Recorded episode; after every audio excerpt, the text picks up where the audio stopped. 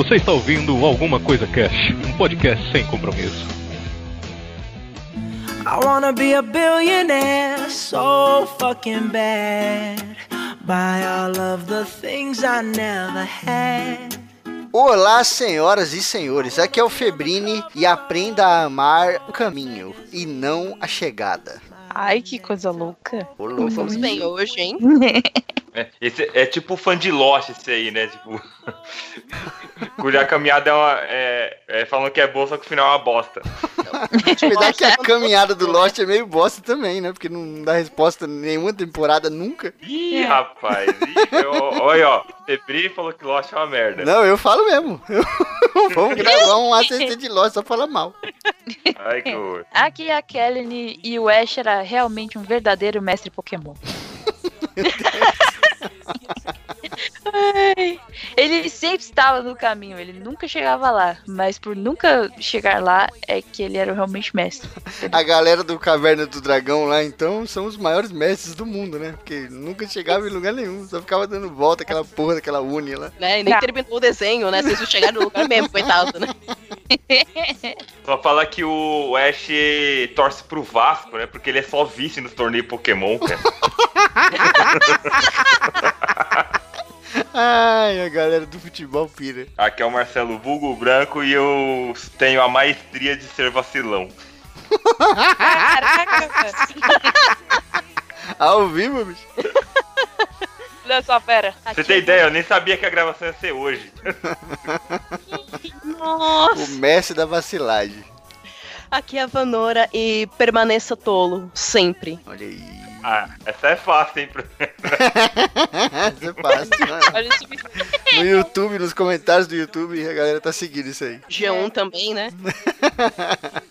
Muito bem, senhoras e senhores, estamos hoje aqui reunidos para conversar sobre o livro Maestria do George Leonard aí, né? O inglês. Ele é inglês, né? Se eu não me engano. Acho que sim. ele é americano, Ele é americano? Ele tem bem cara de inglês, assim, aquele tiozinho bem. Mas foda-se. O livro Maestria vai falar muito sobre aprendizado, sobre a sua vida, sobre por que você não consegue concluir os seus projetos, sobre por que você vai com muita sede ao pote nas coisas, você fica apavorado. Vai falar sobre um monte de coisa que tem a ver com o seu trabalho, a sua escola, a sua vida, a sua relação com as pessoas de modo geral, né? A gente vai bater esse papo aí daqui a pouco, porque não tem mais leitura de e-mail, porque vocês são as cambadas de filha da puta. é, infelizmente sou... segurou, segurou, mas agora soltou.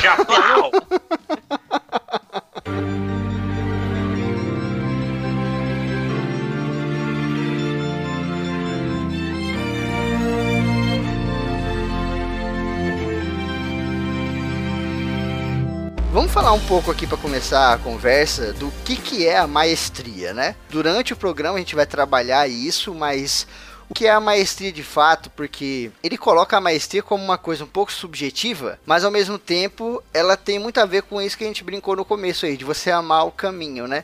De você amar o aprendizado e tal. Ele não acredita muito em uma curva ascendente de aprendizado ou uma curva ascendente de sucesso, uma curva ascendente de conquista, né?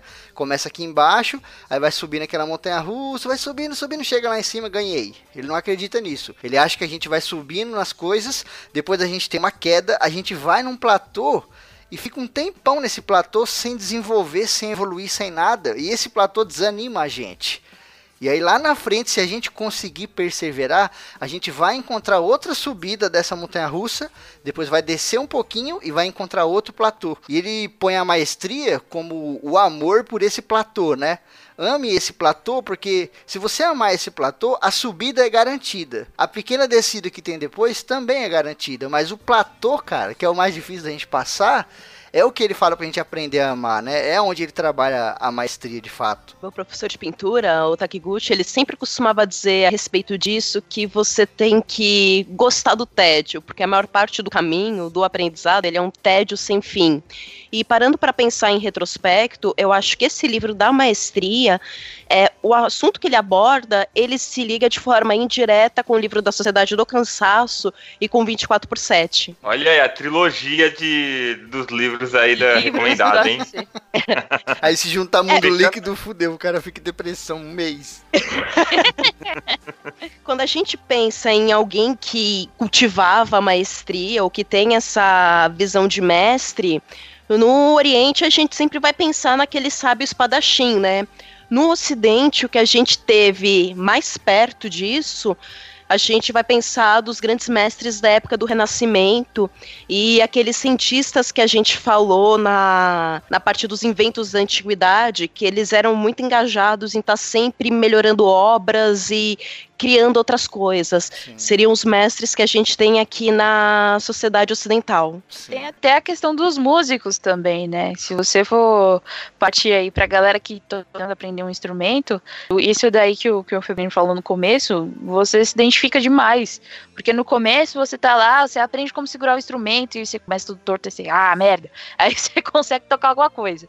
Passa um tempo, parece que você não evolui, sabe? Você Sim. fica lá 10 anos treinando em escala, lá, lá, lá, lá, lá, lá, lá, lá, lá, e não sai. E, tipo, a, nesse, nesse momento é o momento que a maioria da, das pessoas desiste, né? Que você fala, ah, foda-se essa porcaria, vou fazer outra coisa, tocar brimbal. Mas, Vocês mencionaram e... os espadachins, é.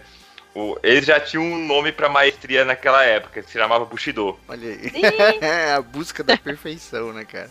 Então, é. E nele, pra eles era tudo, não era só a técnica da espada, era a técnica da a, vida, né, cara? Desde da servir vida, o chá lá, até o, dormir. O, o, o, cara fosse fazer lá jardinagem, lá, ele, ele procurava ser perfeito. A, ele é, ia escrever a, a letra dele tinha que ser a mais perfeita possível. Enfim, ele procurava a perfeição em tudo, não só na espada. Sim. Eu substituiria a perfeição que você falou, Branco, por excelência porque a perfeição ela é um contexto extremamente utópico e a gente nunca chega nela. É, o mestre ele sempre vai tentar ter uma excelência o quanto ele pode naquele momento e sempre buscar ir um pouquinho mais além, mesmo sabendo que como ele nunca vai alcançar a perfeição, não tem como ele se acomodar. Então ele vai estar tá sempre melhorando. Sim, cara. Que trabalha muito com aquela questão de, de, de você ser um especialista de fato, né? De você ser um especialista em algo. Se você se especializar em algo. E a gente não tá falando aqui só de trabalho, né? Nem só de escola, estamos falando da vida mesmo. Você pode ser uma, um especialista em simpatia e você nem sabe. Você pode ser um especialista em como lidar com as pessoas, que entra no que ele chama de maestria, e você às vezes nem sabe. E aí quando você para pra pensar e você vê ah, ao seu redor as pessoas que são meio escrotas, a galera que é antissocial e coisas assim, você fala: caralho, eu sou bom com pessoas e nem sabia. Por quê? Porque você vem trabalhando isso já de forma inconsciente amando esse aprendizado, sem ficar com aquela loucura de, ai meu Deus, eu tenho que ser simpático. Eu tenho que... Porque o cara que fica forçando a simpatia, ele acaba meio. Tipo, fica meio fake, não fica? Às vezes você percebe, né? A pessoa tá querendo ser Sim. muito simpática, ela fica meio bizarra. E você fala, caralho, tá esquisito esse cara aqui.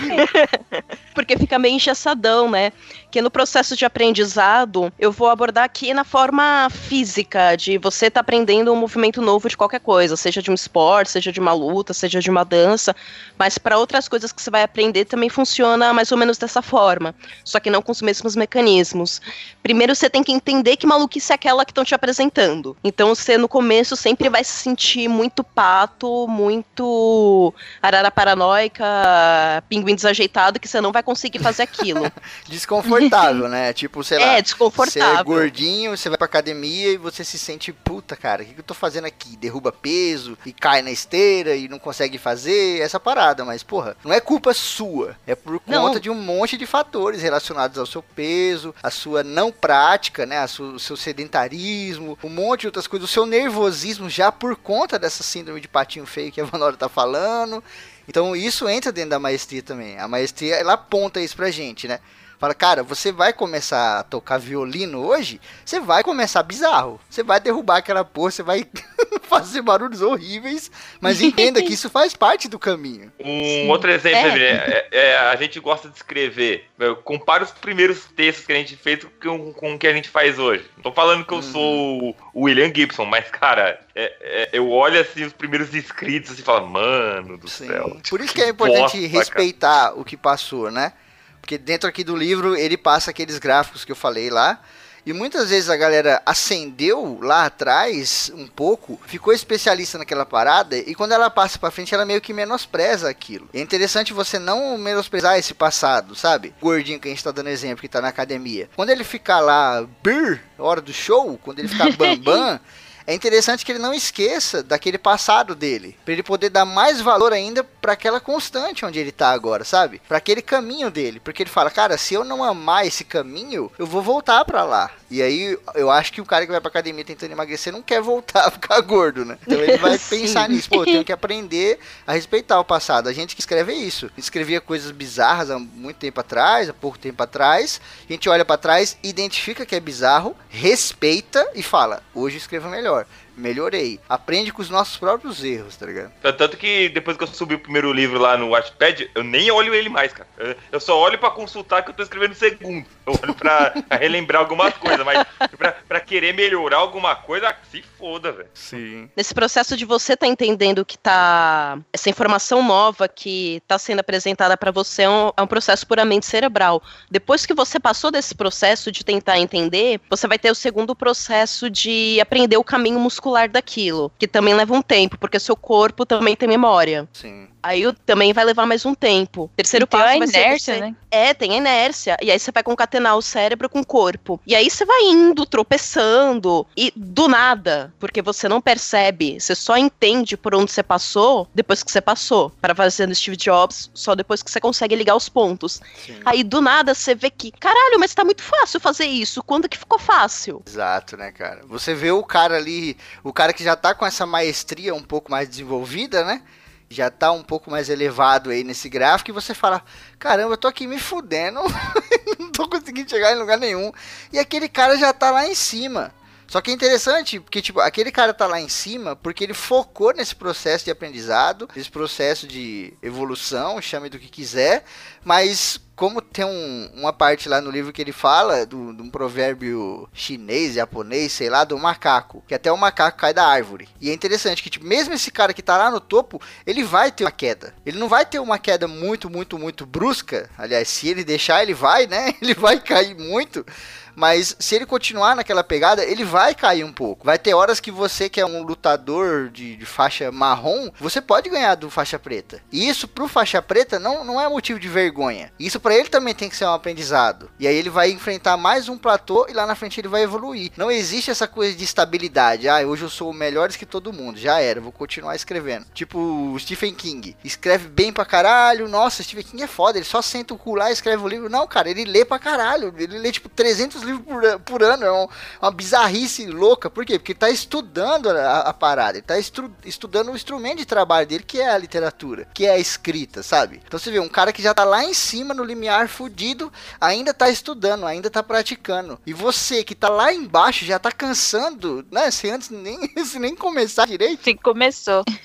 Exato. Essa inércia que a Kel falou, ela tem um nome científico muito bonito. Ela é chamada de homeostase. Ela é o que? Basicamente seu corpo ele vai tentar se manter num estado de que eu tô legal e tô sobrevivendo bem. Então, sua temperatura vai estar tá no nível normal, você vai estar tá bem alimentado. Se alguma coisa dessa não tá ajustada, sei lá, você começou a sentir frio, caiu a temperatura seu cérebro vai dar um jeito de você se coçar para pegar agasalho, abraçar alguém, fechar a janela, tomar o um chocolate quente para você se reequilibrar. E famílias, núcleos maiores de sociedade também funciona assim. Então é muito comum, por isso que a gente não consegue sair da bunda do sofá que tá lá vendo Netflix loucamente fazendo binge watch de série, ao invés de estar, tá, sei lá, malhando na academia ou estudando para pós. é tipo isso. É, é, maneiro porque você vê, tipo, quanto isso é, é biológico, né? Tipo, tanto no micro ali, quanto você é indivíduo, quanto no você máximo, né? No, febre...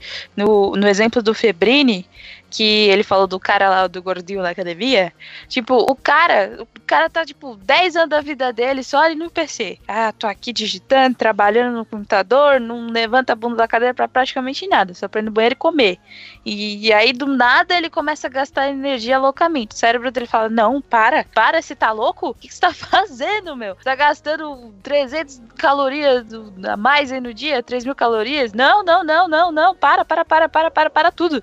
E a mesma coisa acontece na sociedade. Tipo, você começa a mudar, isso começa a mexer na zona de conforto das pessoas que você tá inserido, em que a sua vida é inserida no contexto da vida da outra pessoa.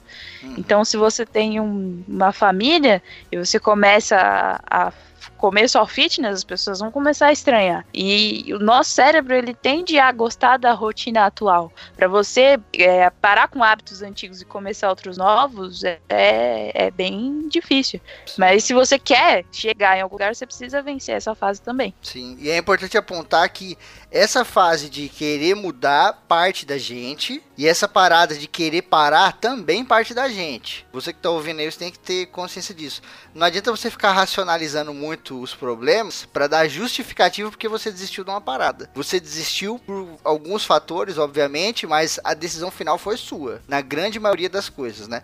Ele passa no começo do livro três personagens pra gente, né? Pra gente trabalhar aqui. Um deles que ele chama de diletante seria o cara meio. Cara, fogo. Fogo de palha. É, meio fogo de palha, meio que não chega lá, sabe? É, é o cara que começa muita coisa, começa muito projeto, tem muita ideia, sempre anima tudo, anima festa. Não, vamos à festa, né? Aí chega no dia, ele, puta, cara, não vai dar pra ir não. Por quê? Ah, não vai dar não. E o cara tá com preguiça de ir. Então esse diletante que ele aponta pra gente, ele tem essa curva de novo, puxando o gráfico da maestria, né?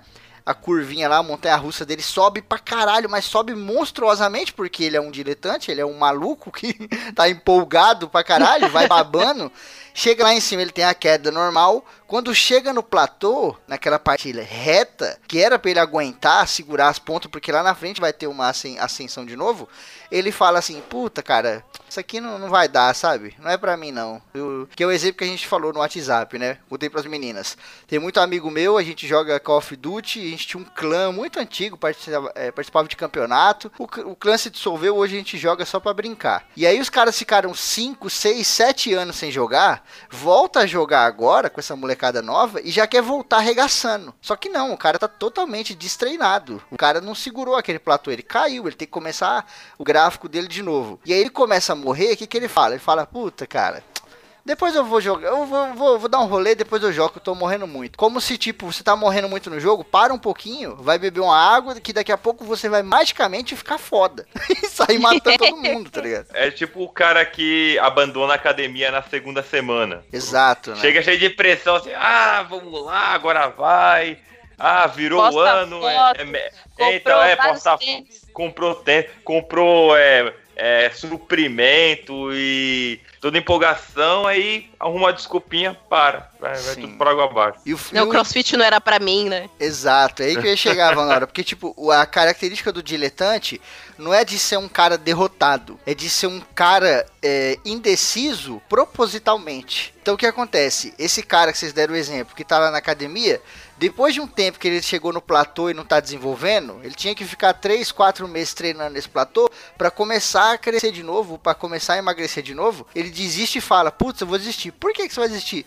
Puta, cara, porque esse negócio de academia não é pra mim. Eu sempre gostei de jogar tênis. Eu não sei o que eu tô fazendo aqui. É sabe? e aí ele vai pro tênis, tem essa curva de ascensão, depois tem a pequena queda, chega no platô, ele começa a perceber que ele não tá desenvolvendo, ele chega na professora e fala: "Professora, você acredita que eu descobri ontem? Sonhei, tive um sonho. Eu gosto de jogar basquete". e aí ele vai pro basquete, e ele fica nessa parada. E a gente na, na vida às vezes fica nisso. Eu conheço um amigo que é totalmente esse diletante que ele aponta no livro, o Jorge Leonard aí, que é assim com as minas. E tipo, ele tem várias namoradas e nunca, cara, o cara nunca fica mais de um ano com as minas, sabe? Ele arruma uma mina, fica um tempão, não, essa mina aí, fala bem pra caramba. Aí tem essa curva, daqui a pouco chega no platô, ele fala assim, puta, cara, arrumei outra namorada. Aí você tá bom, né? Fazer o que? Aí depois passa um tempão, aí ele vem, terminou com aquela mina e tá na gandaia. Aí daqui a pouco ele arrumou uma mina na gandaia. Aí fica um mês com a mina, dois meses, termina, arruma um namorado, sabe? ele fica meio assim. Então, essa parada de de ser diletante não é só no trabalho, não é só no aprendizado de faculdade para quem estuda aí, é nas nossas relações com as pessoas também. Se você tem um costume de é, arrumar muita coisa nova e não concluir ou não manter, porque tem algumas coisas que você não consegue concluir, né? Tipo, um relacionamento. Você tem um relacionamento você não consegue concluir. Ah, fizemos três, e ganhamos. Tchau, até amanhã. Não dá. Você continua, né? Se você não consegue manter esse platô, ter a constância, você entra aqui como diletante. Isso é interessante porque traz aí a questão de que a maestria, é, quando a gente for falar aqui de maestria, não é só na profissão, né? Que a gente geralmente pensa, nossa, um cara, a gente falou aqui do Stephen King, a gente falou de músicos, né? De, de é, dos samurais, da galera do ocidente, dos mestres de espada, etc. Mas não é só a questão profissional, né? Isso vale para tudo. Então, às vezes você pode ser, tipo, a gente vai falar aqui depois dos outros dois personagens né, que o livro coloca, você pode ser, você não precisa necessariamente ser diletante em tudo na sua vida. Você pode ser um diletante só no amor, mas no seu trabalho você é um obsessivo do caralho. Ele puxa esse exemplo do obsessivo que a Kel citou justamente para fazer um contraponto ponto. Por quê? Diletante é esse cara maluco que começa e não consegue terminar nada, não sei o que. O obsessivo, ele começa e ele vai. Ele só vai. É o famoso só vai, né? Só vai. E ele vai, ele se dedica, ele mete o louco, ele vai, sabe, arregaçando. Só que ele tem a puta curva de ascensão monstruosa que, mano, sobe muito mais do que o diletante. Vai lá na estratosfera. E a galera em volta fica olhando e fala: caralho, mano, quando esse cara cair daí de cima, ele vai cair. Porque ninguém consegue manter um ritmo assim no trabalho, é. na faculdade, em lugar nenhum mas vai ser uma queda tão fodida que esse cara vai quebrar as pernas e não vai conseguir correr mais. E é o que acontece muitas vezes com o obsessivo, né? O cara chega arregaçando, engolindo. Vocês que estão ouvindo já devem ter passado por mil caras assim na vida. Na faculdade, Sim. o cara que chega, ele não, ele quer engolir, ele quer saber tudo, ele quer, daqui a pouco ele quer ensinar o próprio professor e aí você olha de longe e fala: caralho, calma, tio. Tem quatro anos pra gente aprender as coisas e o cara quer aprender em quatro dias. Mas o cara tá lá drenado, né? Ah, não, eu vou aprender tudo. E, e, ele vai com aquela sede, né? Não, porque eu vou aprender tudo o mais rápido possível, porque eu não posso perder tempo, porque tempo é dinheiro, eu tenho que evoluir o mais rápido possível, porque eu vou evoluir muito rápido, porque eu vou ser melhor que fulano em menos de 15 dias, e eu vou ser foda, pica das galáxias, só que aí ele descobre que você tem essa fase do platô, essa pequena queda do platô. Exatamente. É. O, no livro ele dá o exemplo do, do cotidiano dele, que é tipo a, a cultura americana. Que é aquela parada de que você precisa ser assim. Tipo, o sonho do, de qualquer empresário é que ter é, funcionários obsessivos, loucos e que querem vender mais e que querem fazer mais coisas e produzir mais e fazer. falar ah, você consegue fazer 10 camisetas por dia? Eu faço 100. É isso que o Sim. cara quer, aumentar a produção. Só que isso não é bom pra pessoa. Não adianta, tipo, e em algum momento da vida dele ele vai parar. E se não parar, ele vai ser parado, tanto pelo próprio corpo quanto pela vida, né? E além disso, é... quando ele chegar na, na parte do platô, é... se ele se frustrar com alguma, com alguma atividade que ele esteja com dificuldade, que seja, tipo, é... não, não conseguindo aprender, se não conseguir bater a meta que ele deseja, a frustração vai ser muito maior. Sim, pra esse cara. É, a queda dele é, é monstruosa. O platô é o Sim. medo dele, né? O medo dele é esse platô maluco. Porque, tipo, o diletante, ele tem medo dessa pequena queda e ali do comecinho do platô, que ele fala assim, puta que pariu, eu vou decepcionar as pessoas porque eu não tô evoluindo. Então eu vou mentir e vou falar que eu tenho outra coisa. O obsessivo, ele pensa, eu não posso nem chegar nesse platô. Eu tenho que estar tá subindo, subindo, subindo o tempo inteiro. Foguete, sabe? Pra cima o Sim. tempo inteiro, loucamente, loucamente. E como a Kel puxou o mercado de trabalho, o mercado de trabalho é totalmente assim. Os caras são obsessivos loucos. E quando tem a queda fodida, o cara fica desnorteado, sabe? Ele não, ele não. Muitas vezes ele nem chega no platô. Esse obsessivo ele é tão maluco que ele sobe, depois desce e não tem nem platô, não tem nada na frente dele. Não tem nem pra onde ir, né? Furou o chão. É, cara. Porque a, a vida e as redes sociais, principalmente como tá estruturado, como a gente vive o dia a dia, ele é muito feito para contar uma mentira muito grande pra gente, porque a gente passou a vida acreditando que tá, eu vou querer fazer qualquer coisa, sei lá, Eu quero abrir uma, um food truck de cupcake, fazer os cupcake mais foda do mundo. Eu vou lá, vou aprender a fazer o cupcake, vou comprar um negócio, vou fazer rios de dinheiro, vou ser melhor, melhor do mundo. Só que isso como se fosse uma parábola ascendente louca. Exatamente. Sim. O cara Ninguém... comprou. É. O, cara, o cara comprou os materiais hoje no mercado para fazer o cupcake em casa para ver se ele consegue abrir uma loja. E aí chega uma visita, ô, oh, tá fazendo cupcake? Ele, não, vou abrir uma franquia. Tipo, vou abrir uma rede, uma rede de lojas e tal. Tipo, não, cara, calma, faz primeiro o bolo aí. Vê se você consegue fazer um. não, não é, fica nessa loucura. A gente que a gente pensa, nossa, as pessoas de sucesso não tem problema, né? Porque assim, no Instagram a gente vai postar o cacete do bolinho, que deu certo, né? A vez que ele tomou a massa que furou o fogão dele, ele teve que comprar um fogão novo, ele não vai é. postar isso no stories do Instagram. Aqueles murchos, né, que puxa assim, fica bizarro, um buraco em uhum. cima. Com aquele gosto de sola de sapato, sabe? É. Que você pega aquele com, com gosto de limão, mas ficou com gosto de desinfetante, sei lá, deu tudo assim, errado. Fala esse pão de queijo aqui, o cara, não, não é pão de queijo não. Aí você, ah, tá. É um bolo. é, era um cheesecake. Exato. O mais interessante aí que a Vanessa colocou, né, é que a gente é realmente estimulado a ser obsessivo com, com todos os nossos, com tudo, né, na vida, né? Tipo, você vê lá o cara, as, as propagandas, né, de, de é, comerciais para você comprar coisas, sempre assim, tipo, você resolve as coisas assim num instalar de dedos. E, e, uma coisa que, o, que esse livro tenta trazer é que não é rápido, não precisa ser rápido. E, e provavelmente não vai ser rápido. Dependendo do seu objetivo, você não vai conseguir fazer em um ano. Você vai levar anos, décadas, às vezes até, sei lá, 20 anos para conseguir fazer a parada que você. para ser, tipo, o cara, para ser o pica das galáxias. E a gente, a cada dia que passa, quer tudo assim, pra ontem. Tipo, eu quero ser a mestre dos cabeleireiros. Eu vou sair e vou fazer, meu Deus, o cabelo da Hebe Camargo na primeira semana. Né? Assim a vida. Exato. E pra galera que tá ouvindo, não é, tipo, não confunda isso com motivação, com entusiasmo, com proatividade. É, essa parada do obsessivo, ela é prejudicial. Ela é prejudicial pro cara por uma série de fatores. Por exemplo, eu tenho um amigo que se enquadra nessa parte do obsessivo, que a maestria traz, com rolê. É, com rolê, cara. Ele é obsessivo com rolê. Todo final de semana ele tem que fazer um rolê, ele tem que ir para algum rolê. Quando não tem nada para fazer, não tem onde ir, ele sai simplesmente por sair. Ele fala: Não, eu não posso ficar em casa no final de semana. Eu falo, cara, mas descansa. E ele, não, é, é como é se o, fosse o fim do mundo para ele ficar em Exato, casa. Exato, né? E aí quando ele vê alguém que fica em casa, ele julga a pessoa. Nossa, esse maluco fica em casa, olha ali, não sei o que ele fala mal, tipo, nossa, o cara pegou ali três dias de folga, vai ficar dormindo e descansando em vez de sair por lei, coisas assim, sabe? E ele é extremamente obsessivo nessa pegada, que traz pela terceira vez o que a gente tá falando.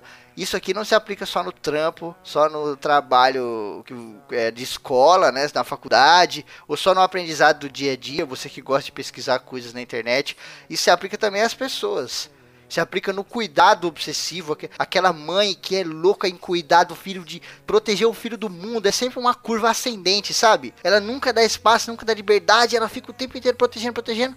Quando chega lá na frente, um moleque faz 8 anos, vai pro quartel, nossa, cara, esse maluco no quartel.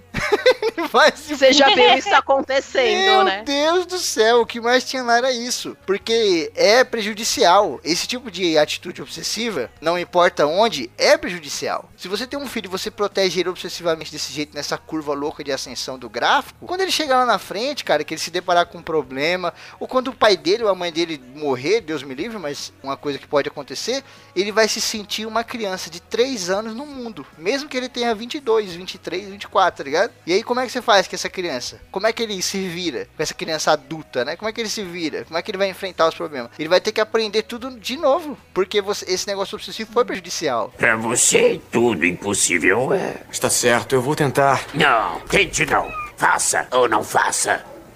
Tentativa não há. O terceiro e último personagem que o Leonard aponta pra gente aqui no Maestria é o Picareta. É o que ele chama de picareta, mas a gente aqui pode traduzir como acomodado, que é melhor, né? Porque picareta deve ter sido a tradução que a editora fez de alguma palavra que ele colocou lá em inglês picareta pra gente tem um sentido bem diferente do que ele quis passar no livro. O que ele quis passar no livro é o cara acomodado. O gráfico que a gente tá falando desse cara é o seguinte: ele tem uma curvinha mínima da montanha russa para cima Depois ele tem um platô gigantesco e o medo dele é a ascensão. O medo dele não é nem o platô, nem aquela queda dos outros dois, né? O medo dele é a ascensão, porque esse cara acomodado, a gente vê isso muitas vezes na escola, no trabalho, ele não quer ter trabalho de, de, nada. Ele quer fazer o dele e mais nada. E tipo, ele trabalha numa máquina. Se a máquina dele quebrou, ele fica desesperado, porque ele fala: Meu Deus, vão mandar eu fazer outra coisa. Enquanto minha máquina está sendo consertada. E agora? Nossa, em ambiente né? de trabalho é o que você mais vê isso Exatamente, aí. cara. E esse acomodado é terrível, né? Na faculdade, então, eu imagino. A galera se fudendo, fazendo um monte de coisa, TCC, trabalho, projeto, não sei o que, não sei o que lá. Ô, fulano, o que, que você vai fazer? Ah, eu faço a capa. Faz uma folha de almaço. o que mais tinha na escola tipo era isso, isso, né? Ou então ele foi acomodado, né? Eu já trabalhei num lugar, eu trabalhei num lugar que o, a empresa tinha perdido o contrato e a outra ia assumir. Aí eles é, é, deram a opção pra gente de ou é, pedir as contas aí pro outro, pra outra empresa ou, ou ficar e ser, ser mandado embora. Eu vi cara aceitando para ganhar menos, porque o cara já tava lá em torno de 10 anos, sabe? No mesmo lugar. E, e, e bateu um desespero no cara da, da mudança, sabe? Tipo, é, o, é, o medo de não achar outra coisa para trabalhar em outro lugar, sabe? O cara o medo tá tão... de aprender, né, cara? Medo de aprender outra coisa. O cara tá tão ali é, é alienado naquele, naquele ofício lá que os caras toparam, velho. Teve cara que topou. Exato. É, é, aquela coisa, Branco, né? De trocar o certo pelo incerto. Ah, que eu já sei que vai acontecer, então tá tudo bem, né? Exato. Né? O foda é que o mundo tá mudando muito rápido, como a gente já falou em vários programas, como Mundo Líquido, 24/7, Sociedade do Cansaço. E hoje a gente tem que se atualizar o tempo inteiro. Então o cara que entra aqui no picareta, que a gente tá chama de acomodado, ele fica estagnado, mas o mundo tá atualizando, cara. O mundo tá atualizando. Uhum. Então o pior medo dele é essa atualização do mundo. O cara que trampa com uma máquina lá que faz correntes de ferro. E essa máquina tá ali há 70 anos, e ele aprendeu com um tiozinho já que vinha disso e não sei o que. Quando começam a digitalizar a empresa e trazer aquelas coisas mais CNC, mais automatizado, ele fica morrendo de medo. Porque ele fala, puta que pariu, eu não vou conseguir. Ele já fala assim. Ele não fala assim, pô, cara, eu vou aprender, vou me interessar para continuar. Não. Ele fala, ah, não, cara, não muda a minha, não. É, são os caras que barram o processo da humanidade como um todo. Porque esses caras existem pesos e, e às vezes pessoas importantes, políticos, né? Pessoas assim, bem importantes que pensam assim, né? Ah, não vamos mudar tal coisa, não muda aquilo, não sei o que. É um, uma espécie de conservadorismo levado ao extremo dentro do ambiente que ele tá. Seja no trabalho, é seja em casa, ou onde for. Não, tipo, tem. É um reacionário, né? É, tipo, às vezes não é nem. Não sei se ele é. Se é ele é reacionário, mas tipo, o cara ele é. Por exemplo, você tem uma profissão que até hoje eu não sei como ela continua existindo, que é tipo a do ascensorista. Todos os prédios públicos, verdade. você precisa ter a pessoa dentro do elevador que trabalha subindo e descendo, subindo e descendo o tempo todo pra apertar o botão do elevador. Você entra lá e fala, eu vou pro térreo, a pessoa vai lá e aperta. Sendo que você já tem, tipo, um elevador que na hora que a mina vai lá, tipo, você tá, vamos supor que você vai num prédio comercial. Na hora que você fala, ah, eu vou na empresa tal que fica no andar tal. Ela, beleza. Na hora que você passar o crachá na catraca, uh, o, o, elevador já abre sozinho para você e te leva pro andar que você quer você não precisa nem apertar o botão. Sim. E, tipo, às vezes essa pessoa que tá lá no, cara, por exemplo, o assessorista, ele não tá, tipo assim, ah, tem uma lei lá falando que, que não podem acabar com sua profissão, então eu tô suave, tô sossegado. Mas é se um foda. dia der a louca e acabar, tipo, a pessoa vai ficar muito revoltada e, tipo, isso é uma parada do, do, do sossegado, que é, tipo, quando acontece alguma coisa e ele é obrigado a mudar, ele fica putaço. Ele não consegue ver que ele deveria já estar se preparando para que quando acontecesse a mudança, que provavelmente era inevitável, ele já ter alguma coisa em mente. Ele não ele consegue. bota defeito, né? Ele bota defeito naquela mudança, mesmo que seja uma coisa positiva, para tentar ludibriar o cara que tá por trás daquilo, o patrão, o professor, ou o que é que seja, pro cara voltar atrás. Pro cara falar, puta, é verdade, ó. É, eu não tinha pensado nisso. Então, tipo, é aquela galera que às vezes é negativa pra caralho, só pra não fazer nada, sabe? O cara é mó negativão, fudido. Você joga as coisas na galera. Não, cara, isso aí deixa pra lá, deixa pra lá, não vai dar certo, não vamos nem começar, sabe? Tipo, é tipo isso. Tem um cara no trampo que quebrou um mouse lá, que era tipo um, um mouse mega fudido. Era um mouse que o pessoal tinha comprado, sei lá, tinha um ano, mas era um mouse bom, assim, daqueles uhum. mouses de 100 reais. Aí eu peguei, liguei pro cara de compras e falei, ah, cara, você tem aí a nota desse mouse? Porque a gente pede pra trocar, porque quebrou. E é um mouse bom, tal, eles têm garantia de dois anos. Aí o cara virou pra mim e falou assim: Ah, ah não, não sei onde tá a nota, não, mas um mouse não é caro, não. A gente compra outro. Deixa, deixa esse pra lá, tá ligado? Sim. Tipo, porque ele tinha preguiça de procurar o bagulho, tá ligado? É não é que ele tava com várias coisas para fazer. Exato. Ele tava vendo Netflix. Porque provavelmente devia estar também uma zona onde ele guarda as notas, né? É, também. também. É, um é, reflexo do trampo dele, né? Mas, novamente, esse picareta, o acomodado, ele não é, não é ruim você ser conservador em algumas coisas na sua vida. Tipo, você gosta de, da, da sua casa de determinada maneira, você gosta de sair determinado dia, sabe? Você não gosta de dormir tarde, você não é, isso não é ruim. O que a gente tá falando que é ruim é quando isso começa a ser uma coisa prejudicial. E o que o maestria Sim. traz é isso aqui é prejudicial por quê? Porque na sua busca pela maestria, pela especialização em algo específico ou não, isso aqui vai te segurar. Você nunca vai conseguir ser um professor foda de judô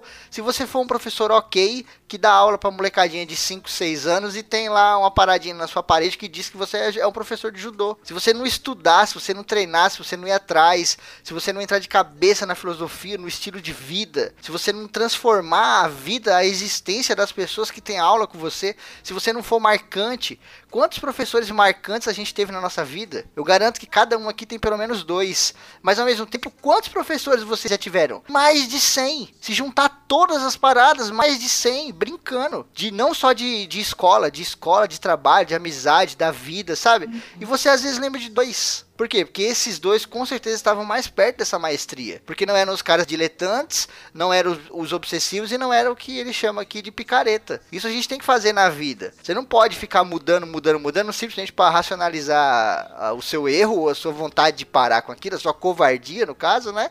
Você também não pode ficar indo com muita sede ao pote em tudo, porque você tira a oportunidade das outras pessoas te ajudarem a conseguir. O cara que é muito obsessivo, às vezes ele vai tanta loucura, o cara fala: Não, cara, eu te ajudo, a gente consegue junto. Ele fala: Não, eu vou sozinho. E aí ele se fode. Aí esse cara que ajuda ele consegue um outro parceiro e sobe muito mais do que ele subiu. E o picareta aqui é a mesma coisa. O cara é acomodado, fica estagnado na mesma parada. Não vai ser. É o famoso não, não mete não sai de cima, sabe? Não caga, não sai da moita. Não fede, não cheira. Esse aí é o acomodado.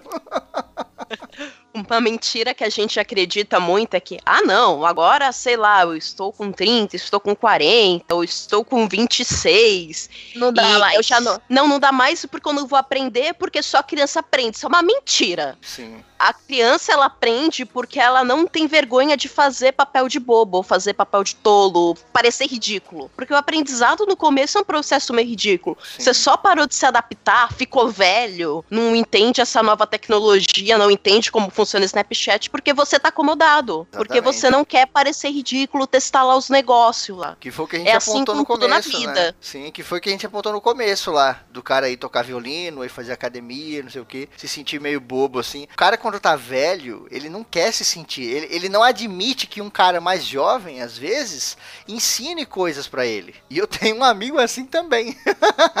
Olha esse febril só com é, os amigos, foda, gente. Cara, os amigos caprichados. Ele é muito gente boa, ele é muito gente boa. Esse, esses negócios que a gente tá falando aqui, não é que a pessoa é ruim, na, nada disso. Isso aqui são características psicológicas e sociais daquela pessoa. Nós mesmos nos enquadramos em muita coisa aqui no nosso dia a dia, em pequenos aspectos. Isso aqui é inerente ao ser humano. Não foi o Leonard que descobriu isso, não foi Deus que inventou. Isso aqui é uma coisa inerente do ser humano. Isso aqui é uma qualidade do ser humano. O ser humano ele tende a ser assim, de ter, querer defender a honra dele igual um louco, de querer muitas vezes ficar de boa, ficar satisfeito, ficar, sabe, não mexe comigo que eu tô tranquilo na minha, tipo elefante na savana. Ninguém me caça, eu não caço ninguém, foda-se o que acontece. Eu tô só andando, comendo, cagando e tomando banho de lama. Mas isso que a gente tá falando não é que as pessoas são ruins. Esse amigo meu, por exemplo, ele é mega gente boa. Só que ele é muito mais velho do que a gente.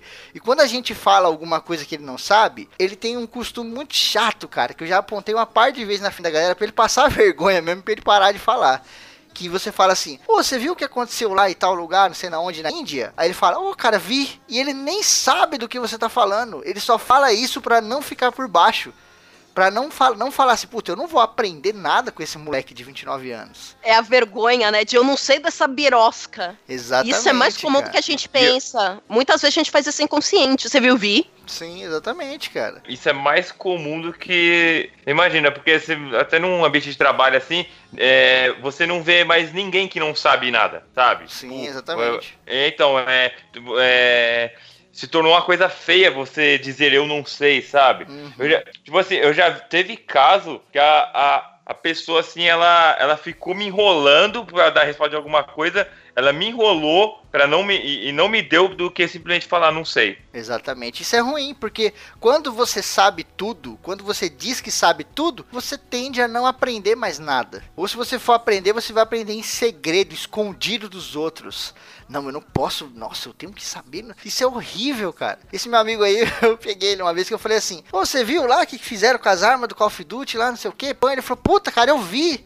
Aí eu falei, então conta pra gente o que aconteceu. Aí ele, não, os caras zoaram tudo. E começou a se enrolar todinho. Não tinha acontecido porra nenhuma. Eu não tinha lido nada em lugar nenhum. Eu tava inventando a parada. Aí eu falei no meio da galera, todo mundo, 10 caras jogando junto. Eu falei, cara, não aconteceu nada. Você tá repetindo aquela porra lá de novo. Para com essa merda, que eu te amo muito e eu não quero ver você assim, cara. Eu gosto muito de você pra ver você travado de- desse jeito. Aí fica aquele climão do caralho, que o Febrino é o escroto que tenta ajudar os caras.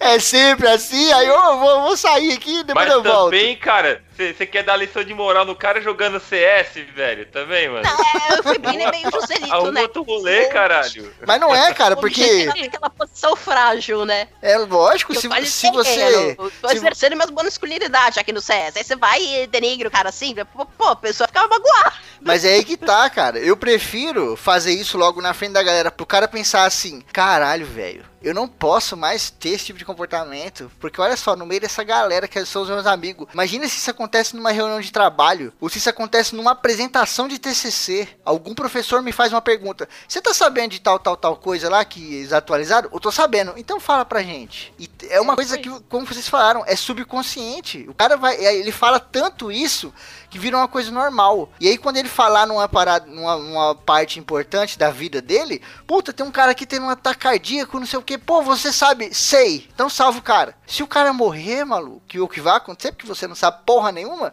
você só fala sei, sei, sei o tempo inteiro pra nunca ficar por baixo, você vai ter o baque. Então eu prefiro, eu sempre foi assim, perder amizades, se for o caso, pra, e passar uma mensagem positiva pro filho da puta, até aqui no ACC mesmo, com vocês, vocês estão ligados como é que eu sou, do que eu deixar aquele cara estagnado, ou deixar aquele cara reproduzindo alguma merda que vai fuder lá na frente. E eu tenho certeza absoluta que muita gente que tá ouvindo tem pessoas assim no dia a dia. E isso atrapalha demais, isso atrapalha até a gente. Porque quando você ensina alguém, você aprende aquilo, você memoriza aquilo de uma forma muito bizarra. Tem estudos que apontam isso, né? Se você ensina alguém, você memoriza aquela informação de um jeito louco e você não esquece mais. E tem muita gente que usa isso na faculdade. A Kel usou muito isso comigo durante a faculdade dela. Ela falava coisas pra mim, às vezes, a gente conversando, ela trocando ideia, e aquilo ficava marcado. Eu tenho certeza que depois ela lembrava meio que de forma inconsciente, sabe? Então, cuidado, gente. Cuidado com essa galera sei, sei, sei. e se você fala, eu sei, eu sei, eu sei, para com essa porra. Porque sei, sei, sei não vai te ensinar nada nunca. O problema. Tudo bem, você pode de livre e espontânea vontade, não. Eu quero ser essa pessoa do 666. O problema é você fazer as coisas sem ter consciência do que você tá fazendo. Porque, cara, nessa você escaralha tanto a sua vida e a vida de outras pessoas. Sim. É fazer as coisas no automático. Exatamente. Porque vai virando uma rotina, vai se transformando numa rotina. E nós somos bichos muito rotineiros, né? Isso vai se transformando na rotina. Para pra pensar. A última vez que alguém falou com você e você falou assim: Eu não tenho a menor ideia do que você tá falando. Me ensina. A a- essa parte, me ensina. Qual, qual foi a última vez que vocês falaram isso, cara? Eu não tenho a menor ideia. Eu nem lembro a última vez que eu falei. Fulano, me ensina. Isso é ruim demais. Porque a gente não fala isso, a gente, pô, perde sabedoria, perde aprendizado. Estamos falando de trabalho, escola de vida, de tudo. E aí você chega lá na frente e você vira aquele. O Rei Lear lá, né? Da, da obra do Shakespeare. Ficou velho antes de ficar sábio. E é isso que acontece com muita gente. E, puta, isso é um medo terrível que eu tenho. Eu quero ficar sábio e depois ficar velho, pelo amor de Deus. Né? Então, trabalho, né, pô. Porra. e passar para as crianças, né? Passar pra molecada. E, e, tudo isso que a gente falou entra naquela parada que vocês falaram, de que a criança não tem vergonha de ser bizarra, não tem vergonha de cair, não tem vergonha de aprender. Você pega um cara de terno e gravata, um empresário que não sabe de andar, andar de bicicleta, é muito mais difícil você ensinar ele a andar de bicicleta do que uma criança. Porque fala, eu não vou cair de bicicleta na rua aprendendo a andar a essa altura do campeonato. e as pessoas, né, vão dar risada do cara, coisa assim, e o cara deixa de aprender. A metáfora Nossa, da bicicleta me... é boba, mas é pra vida, né? Você me lembrou de um negócio que aconteceu comigo no colegial, cara. Hum. Que em algum momento da minha infância eu lembro que eu sabia andar de bicicleta com aquelas bicicletas de rodinha. Hum. Depois demoraram muitos anos para me dar uma bicicleta sem, ro sem rodinha, então eu fiquei sem bicicleta. Aí eu desaprendi a andar. Então eu tinha muita paura, de... até hoje tem um pouco, né, de tá em cima de coisas com rodas. Aí um dia falei, não, sei lá, vou tentar aprender a andar de patins. Aí fui com uma colega minha, a gente foi lá no Museu do Ipiranga, né? E eu parecendo pateta, né? Porque cada perna é para um lado, totalmente descoordenada. Aí, cara, surgiu uma menina que ela devia ter, sei lá, uns 8, 9 anos. Me catou pela mão, não vem cá que eu te ensino. E ela começou a me puxar, assim, me explicar como é que fazia. E eu, gente, com, morrendo de medo de cair em cima da criança, sabe, tadinha? Mas depois fica pensando, caralho, criança nem me conhece. Ela, eu sei andar, eu vou te ensinar a andar. É foda. é foda. Eu fico imaginando a situação, né, cara? Mas aí, tipo, por exemplo, no seu caso, você ficou, tipo, você ainda foi. Mas se fosse o amigo do Febrinho, ia falar, é, Sério, vou, vou andar de patinação. Bom, vai lá brincar. Não, então eu ia falar assim, não, eu sei, mas eu não quero andar pra te humilhar. Porque se ele é. fizesse isso que você falou, ele ia ser o diletante. E esse meu amigo não é o diletante. Ele entra nessa parada de ser o acomodado. De, não, não, já sabe, não precisa não, não precisa não, já tô ligado, já tô ligado. Você tá ligado? Não, não, já sei, já Deixar. sei. É, já sei de tudo. E aí, não sabe de nada, né, pô. Pra você, tudo impossível é... Está certo, eu vou tentar. Não, tente não. Faça ou não faça. Tentativa não há. O Jorge Leonard ele passa aqui algumas chaves, né, pra gente, algumas paradas pra gente trabalhar no dia a dia, pra pensar, etc. São coisas bem simples e óbvias, mas o diabo mora na, na obviedade, né? a gente passa por um monte de coisas óbvias na vida e, e nunca, tipo, nunca se toca que elas estão prejudicando a gente ou nunca faz aquela coisa mudar e coisas assim. A primeira que ele traz são as instruções ou a instrução. Isso aqui é meio que uma coisa que o Murilo Gun fala muito naquele negócio de curadoria que o Murilo Gun fala. Esse Murilo Gun. Murilo Gun, ele tem um podcast, ele faz palestra naquele TED Talk lá, ele tem umas empresas de ensino online, ah. ele trabalha muito com esse negócio de ensino e tal. Ele que fala aquela parábola maravilhosa lá da comparação entre a escola e a prisão. Tem horário de, de, das pessoas irem comer, tem horário de tomar sol no pátio, todo mundo uniformizado, todo mundo fica nas suas salas ou nas suas celas sabe? E é uma coisa assim na, na, prisão, no exército e na escola. E ele defende que o ensino tem que mudar, sabe? O jeito de ensinar as crianças tem que mudar crianças da. Só porque você tem a mesma idade, quer dizer que você tem a mesma capacidade ou não do que a Kel. Não é porque vocês têm a mesma idade que você tem que ter a altura ou não da Kel. Crianças com a mesma idade fazendo educação física chega, chega a ser uma sacanagem, porque tem uns moleques gigantescos Muito, né? e umas menininhas pequenininhas. e aí, como é que você joga basquete, que esse filho da puta? Então, ele defende coisas assim. E ele traz muito essa parada aqui da instrução, que ele fala dos curadores para você eleger alguns mestres na sua vida, né?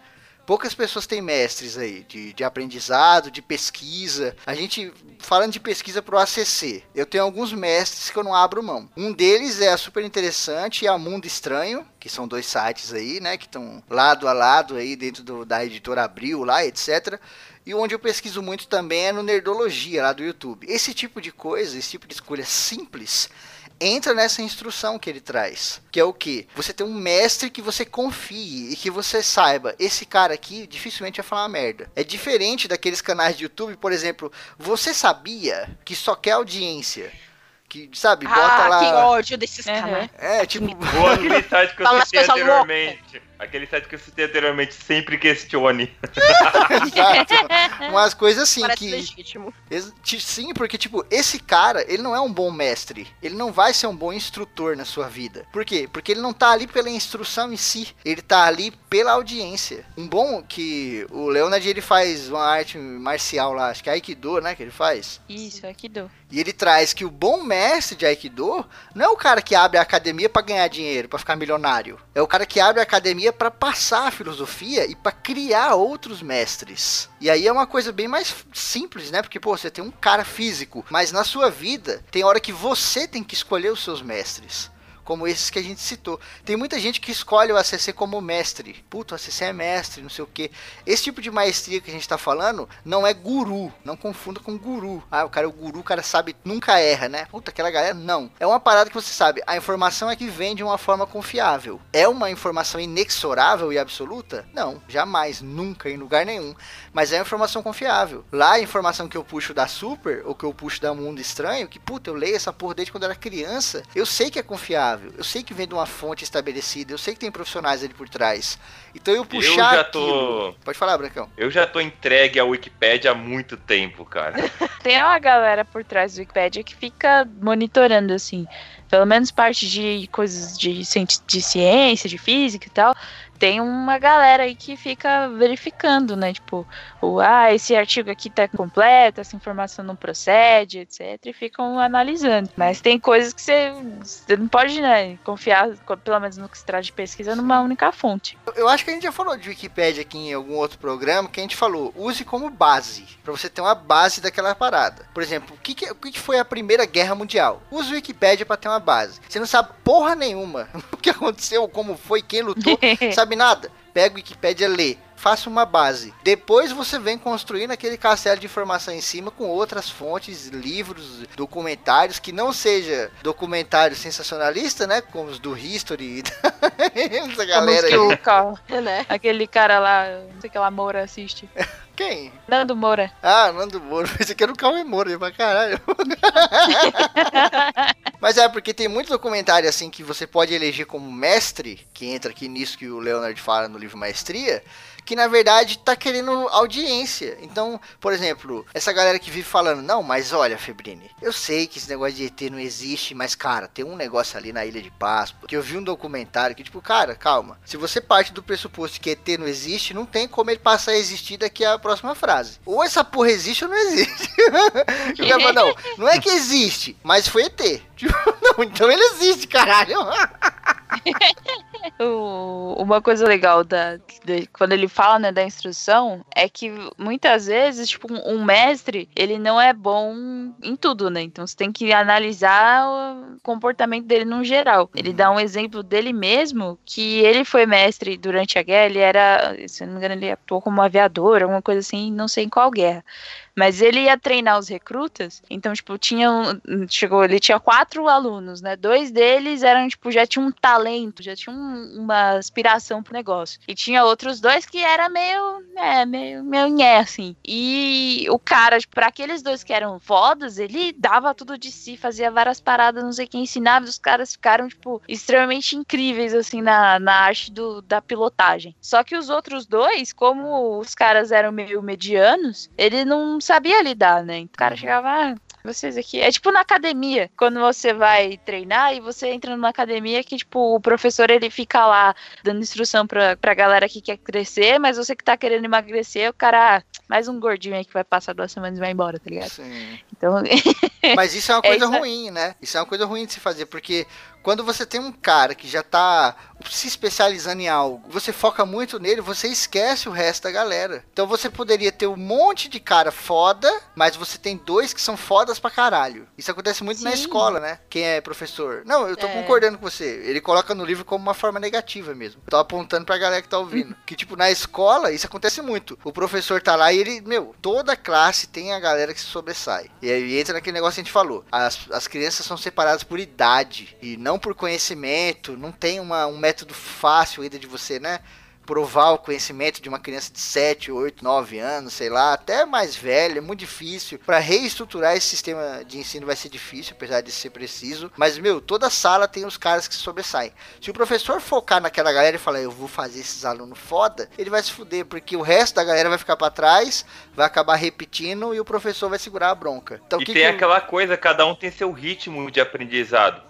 Pega, hum. eu, por exemplo, eu entrei na, na primeira série sabendo ler, escrever e fazer contas básicas. Tipo assim, nos primeiros quatro anos da escola, tipo, eu passei, sabe?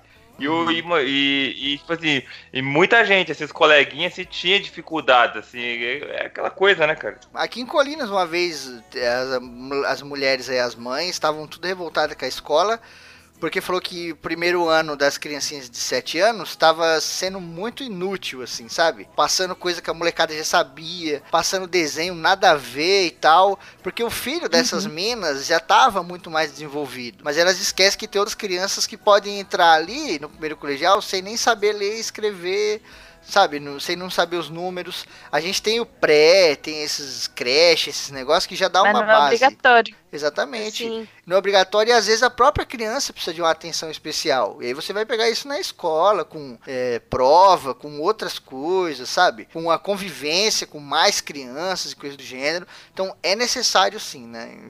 A gente precisa mudar.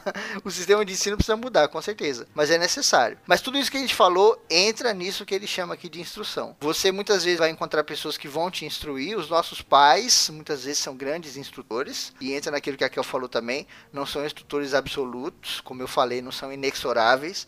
Podem falar merda pra gente, a gente pode discordar e pode refletir, etc. Mas são grandes instrutores. E você tem que eleger os seus próprios também, né? Não adianta você ficar também só esperando que a galera venha trazer informação ou qualquer site que vier. Pô, o que, que são as calotas polares? Digita lá e entra lá, conspiração.com. Calotas polares são a base do Hitler, dinossauro. Eles saem lendo qualquer porra e não aprende nada. As calotas de gelo é, são que circulam a Terra plana, né? É.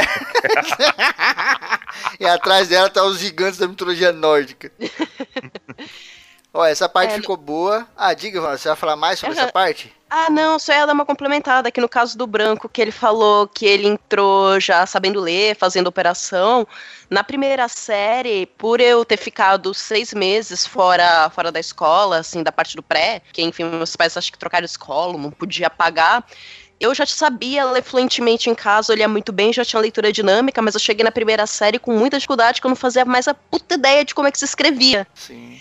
E um negócio importante. Ah, você teve, mas esqueceu? Não, eu não sabia. Ah, tá. Na parte da alfabetização, que aprender a escrever, eu acabei sendo tirada da escola e só voltei na primeira série. É, por isso que essa, então, essa parte introdutória é importante, né? Mesmo que pareça boba para algumas mães que têm os filhos mais, né, desenvolvidos aí, etc, para outros é essencial, né, meu? Sim. E um dicão só para fechar essa parte para as pessoas quando elas forem procurar no caso algum instrutor de alguma coisa físico é, você vai na aula experimental ou vai descobrir como é que é o curso, vê como ele trata o aluno que, que sai, você sai muito bem e o aluno que é muito incompetente, porque daí você vai saber o quão bom o professor é. Sim, às vezes dá uma de João sem braço, chega meio na moral, chega na humilde, chega na humildade, Sim. não precisa ficar metendo louco. Ah, eu já sei. Não, você viu um monte de filme de karatê, foda-se. Você não sabe lutar karatê, você não sabe porra nenhuma. Chega lá e manda real. Eu não sei dar nenhum, nenhum tapa, eu não sei dar nenhum soco. Essa galera que chega assim, geralmente é a galera que vai pra frente. Ele aponta no livro e eu já tive muita experiência de vida assim. De chegar nas coisas com humildade, de chegar e falar, cara, como é que faz um podcast? Que, que, que é uma edição? Eu não tenho a menor ideia de nada. O que, que é um gravador? E aí daqui a pouco você sabe tudo e você vai para frente.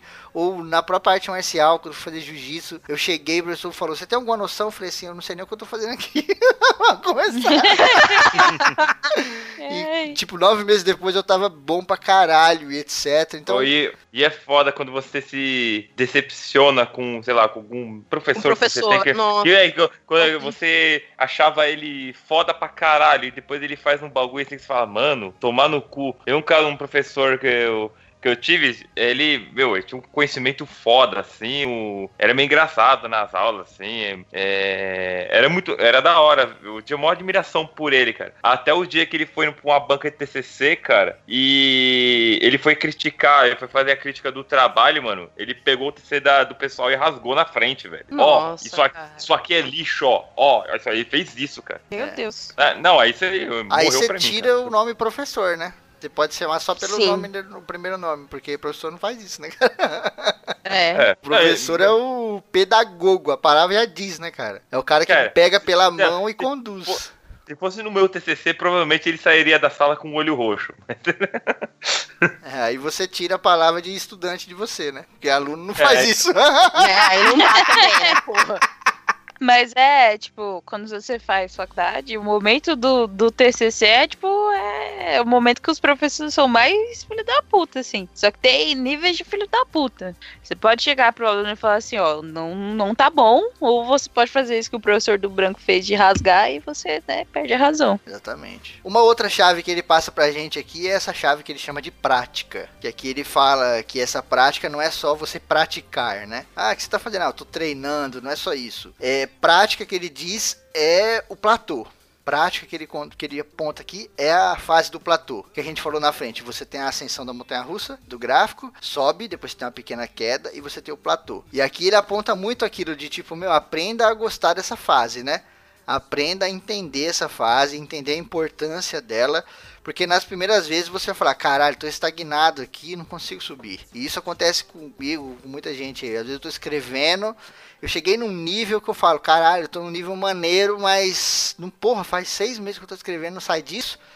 E aí você não pode desistir. Se você desistir, vai acabar toda aquela montanha russa, todo aquele gráfico que você já formou. Você tem que segurar. E aqui ele fala sobre isso, né? Sobre essa parada da prática. Tipo, isso tem que ser parte da sua vida. Ele até fala: você não deve praticar, você deve ser a prática, né? Isso deve fazer parte de você. Esse é o momento em que a maioria da galera desiste, né? Tipo, e, e ele fala desse amor que você tem que ter pela prática, de você ter aquele prazer de ah, acordei de manhã, vou fazer meus exercícios, vou tomar aqui o meu, meu, meu suco verde, e você tem uma alegria nisso, porque senão fudeu.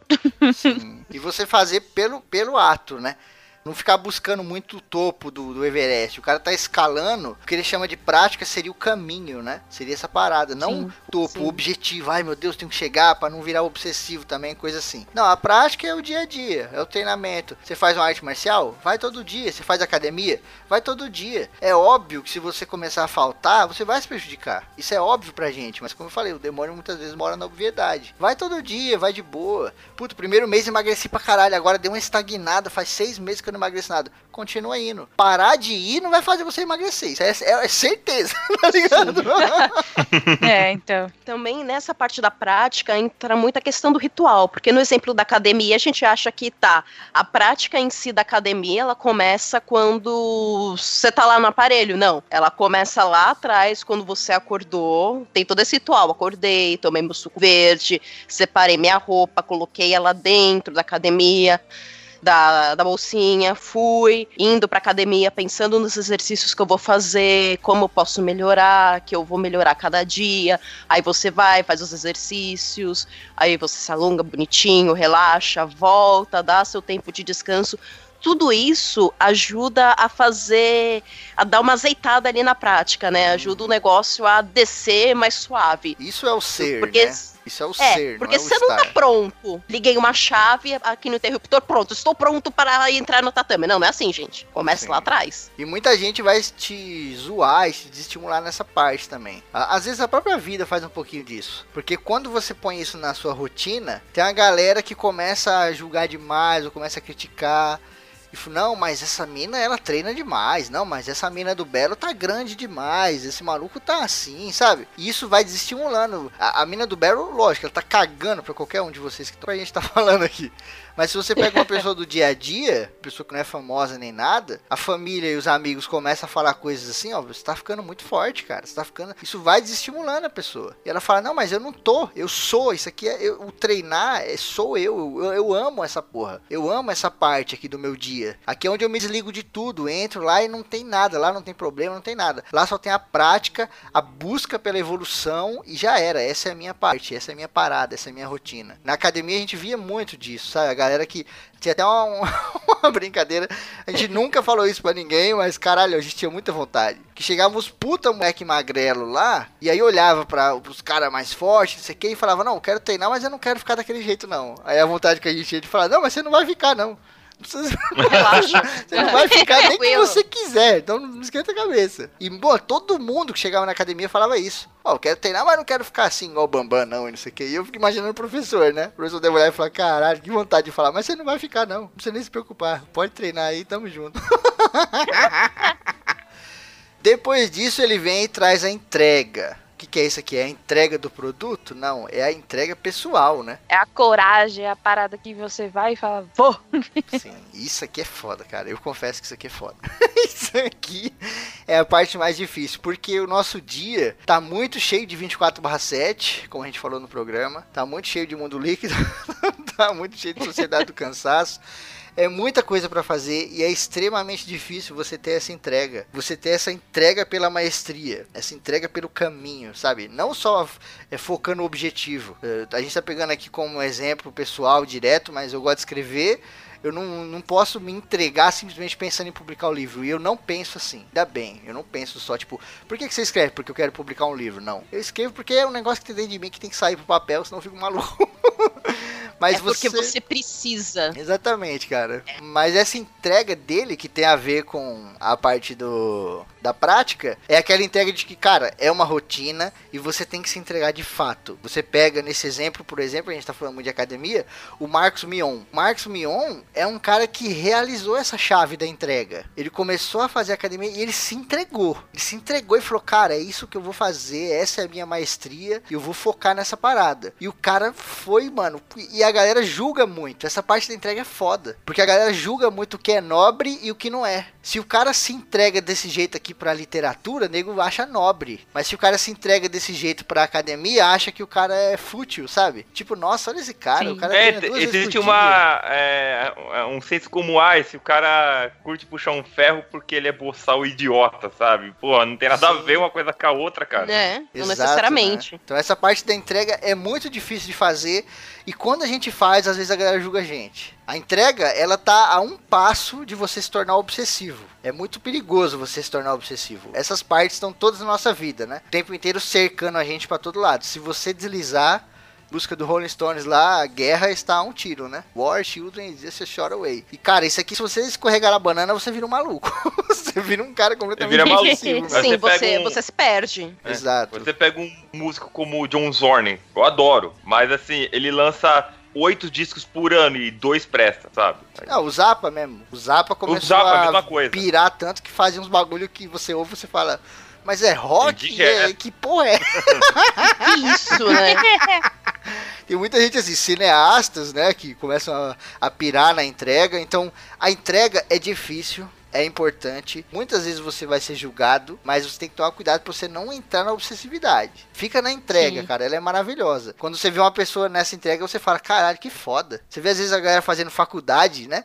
Você fala assim, nossa, olha essa pessoa, cara. Ele, ele vive a matemática. Ele, ele fala sobre qualquer coisa que você converse com ele da matemática, mas ao mesmo tempo, essa mina se segura. Ela consegue falar de matemática, mas ela consegue falar de maquiagem, ela consegue falar de viagem, né? Ela consegue falar de comida. E aí ela pode voltar e começar a falar de matemática de novo. Então ela não é obsessiva naquilo, não é só aquela parada, né? É uma entrega sadia. Sim. É como o Bruce ele falava, é você ser água. É você entrar num, no estado estado de fluxo onde você é aquilo que você tá, tá praticando é aquele, aquela dicotomia também de quando a gente está na piscina. Tem um instrutor famoso que treinou, vou, acho que é o Kanichi Sato, que ele treinou muito um nadador famoso brasileiro, e ele falava muito assim, né? A pessoa que quer boiar afunda e a pessoa que, a, que quer afundar boia. Sim. Porque naquela, né? Quando você quer boiar, você acha que, sei lá, você tem que ficar todo meio duro.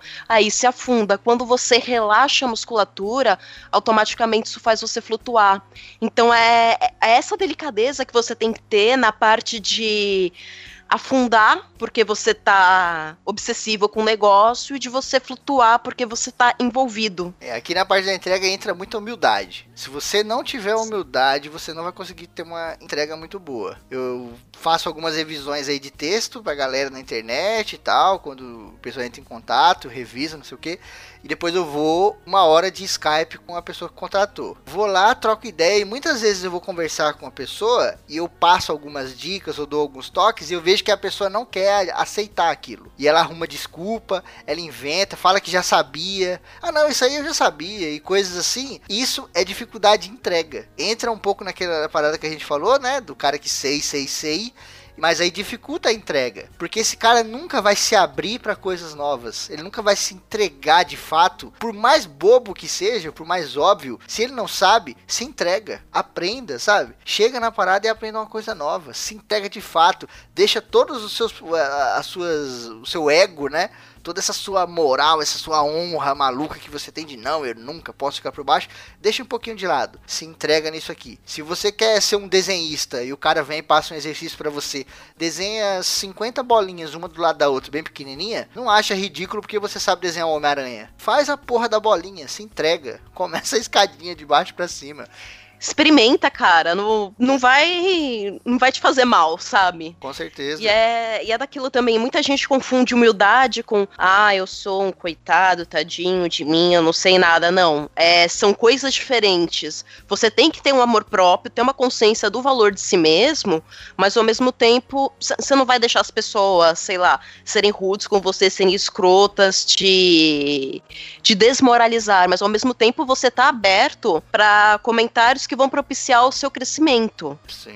aí que mora o segredo da humildade. A humildade, cara, é uma das características mais maravilhosas. Eu amo isso. quando a pessoa chega com muita humildade, trocando ideia na boa, eu já começo a admirar ali. Já bate o santo, como o pessoal fala, né? Já bate o santo. Eu admiro demais isso. E você só tem a ganhar com isso. Em lugar nenhum, se você chegar na moral, chegar com calma, conversar civilizadamente, não sei o que vai, vai dar uma merda foda, não. Agora chega abalando, chega numa, se achando foda, não sei o que. Tem cara que chega na balada assim, toma um tiro em 5 minutos e não sabe nem de onde veio a bala. Seja, sabe, seja humilde o tempo inteiro, em tudo que você for fazer. As pessoas vão passar a respeitar você. Que elas falam, puta, a humildade, ela tá muito ligada a você ser uma pessoa centrada, sabe? Você nunca é extremista nem pra um lado nem pro outro, você nunca é maluco. Você é um cara tranquilo, você é um cara humilde. Você chega, não, essa parada aqui, você, pô, posso fazer. Ou o maluco ali da empresa, sei lá, você é um sei lá, um diretor encarregado. Pô, o cara derrubou um negócio ali, a faxineira tá com o pé quebrado, não sei o que. Não, eu vou lá limpar, não tem problema não. Eu vou. Cara, às vezes você faz uma coisa dessa em um segundo da sua vida e você ganha o respeito de outra pessoa 30, 40 anos ou até o final da sua vida. Sim. Então, isso é verdade. humildade, cara, é uma coisa tão foda. Pena que as pessoas não exercem muito, né? é tão foda e tão rara. E é difícil, não é fácil. É. E é uma parada que te ajuda até na, nessa jornada que a gente tá falando aqui da maestria. Porque muitas vezes você já tem uma, uma experiência em uma parada parecida, né? Ou até na, na coisa que você quer.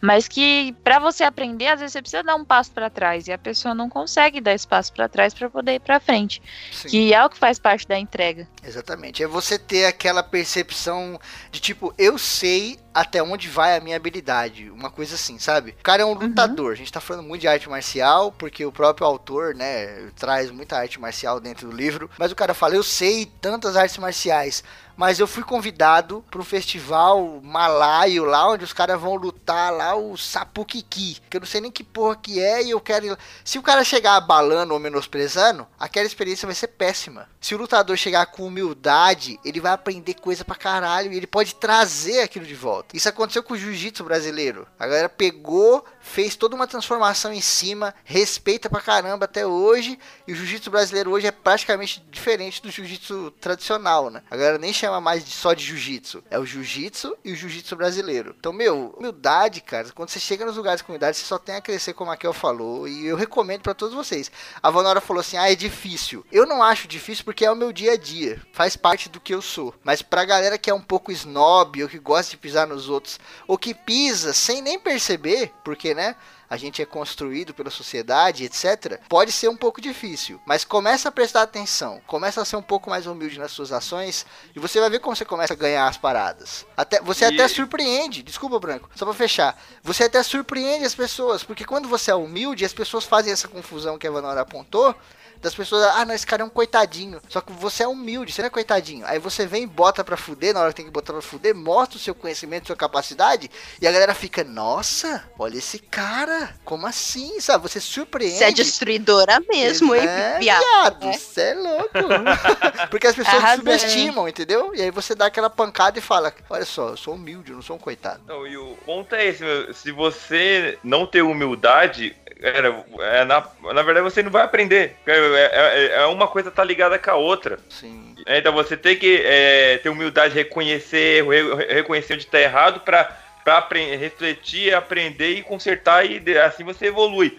É, eu lembrei de um caso, ouvindo vocês falando, de um, de um piloto de Fórmula 1 que é o Romain Grosjean. O Romain Grosjean, ele não teve grandes resultados na Fórmula 1, mas assim, ele estava numa equipe média para pequena e o que aconteceu? Ele perdeu o contrato dele e ele voltou para uma categoria ante- é, inferior da Fórmula 1, que é a GP2, Sim. que é a categoria de, de acesso para Fórmula 1. Ele chegou na GP2, foi campeão. Daí ele voltou à Fórmula 1. Ô, louco! É o que acontece com o time, né? É o que acontece com o time de futebol também. Às vezes o time é rebaixado, né, pra segunda divisão, como eles chamam, ou coisa assim, e vem toda aquela zoeira, aquela carga, os próprios torcedores xingando o time, coisa assim. Eu fico pensando, cara, o seu time tá no pior momento possível. Creio eu que seja um- o pior, né, quando você joga Não é? futebol. Tem que apoiar, É hora vida, de você né? apoiar, caralho. Pra essa É, porra, eu- né? Exatamente. Esse ano eu, eu voltei a acompanhar fortemente futebol justamente por isso, que São Paulo passou o ano na merda, sabe? Quase foi Exato, rebaixado. velho. A galera é muito estranha, sabe? São uns comportamentos meio malucos. O Anderson Silva mesmo. O Anderson Silva foi um puta, cara. Ele foi um negócio assim né, no UFC. O próprio Dana, Dana White fala, né? Nunca vai ter ninguém igual o Anderson Silva. Ele foi um bagulho louco. Aí o cara perdeu lá, deu aquela merda toda. Nossa, hoje a galera. Esse cara é um bosta, é um lixo. Não valeu de nada o que ele fez. Como assim, meu? O cara ganhou um milhão de É, luta, então. perdeu, sei lá, três, Ah, quatro. é, que aquela, É, mas aí aquela o, coisa o- também, né? o problema é mais embaixo, porque é já a questão da cultura brasileira. O brasileiro, ele não gosta de esporte. Ele gosta de ver o brasileiro vencendo. É, tem que vencer. Se não vencer, não vale. É, É, bizarro, Pô, né, gente. cara? não dá pra ganhar tudo. Sim. É. Pra você, tudo impossível é. Está certo, eu vou tentar. Não, tente não. Faça ou não faça.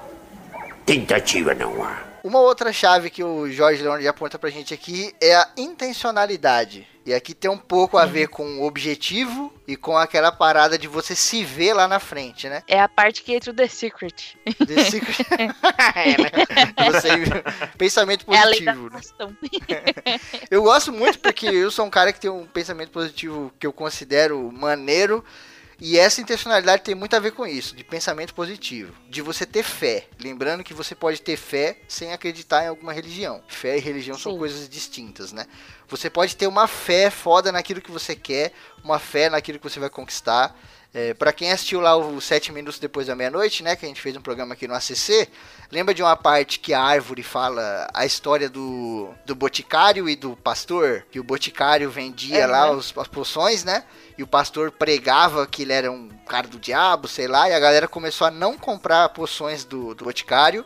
E aí as filhinhas do pastor, ele foi lá no boticário pedir ajuda. Me ajuda, tal, faz alguma coisa, não consigo nada. E o boticário fala, você renega a sua fé? Aí eu te ajudo. Aí o pastor fala, renego. Aí o boticário fala, ah, então não posso fazer nada por você. E as meninas morrem. Tem muito a ver com a fé, né? Pô, uma pessoa que não tem fé naquilo que ela faz, é melhor você nem começar. E aí quando o menino vai falar com a mãe dele que tá com câncer lá, ele fala, pera, pô, fé é metade da cura. E no hospital mesmo tem casos de que a pessoa tem tanta fé e acredita tanto que vai ficar boa, que o cara tem umas melhoras fodidas e o médico mesmo fala, não sei o que foi acontecer, eu não quero nem saber, mas o cara ficou bom.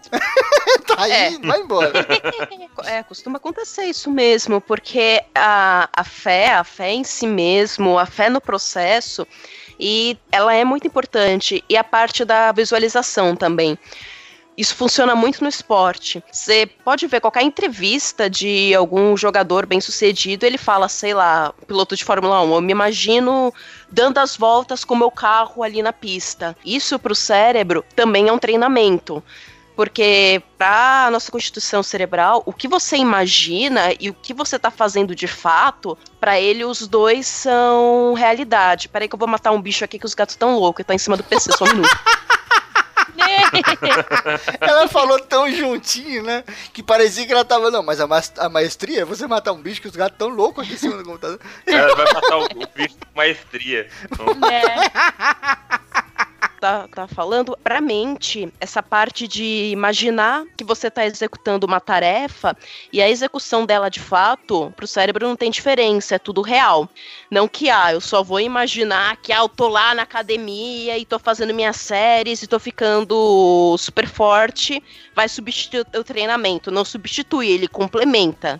E dá uma, uma carga a mais, porque você já tá se colocando num estado mental positivo. certeza. Entra tudo nesse esquema bem de The Secret mesmo, né? Com a que eu apontou. Você não precisa ser um maluco. Tipo, lembra, lembra daquela parada. Não vai se tornar um obsessivo. Mas também não precisa ser o diletante pra ficar inventando desculpa e nem o picareta que é o acomodado lá. Mas, meu, pensa positivo. Pensa que você vai conseguir. Já é, planeja algumas coisas que você quer fazer, sabe? Não precisa ser igual o cara lá que tá fazendo o bolinho. e- Não, eu tô fazendo esse bolinho pra fazer um monte de loja. Não, calma.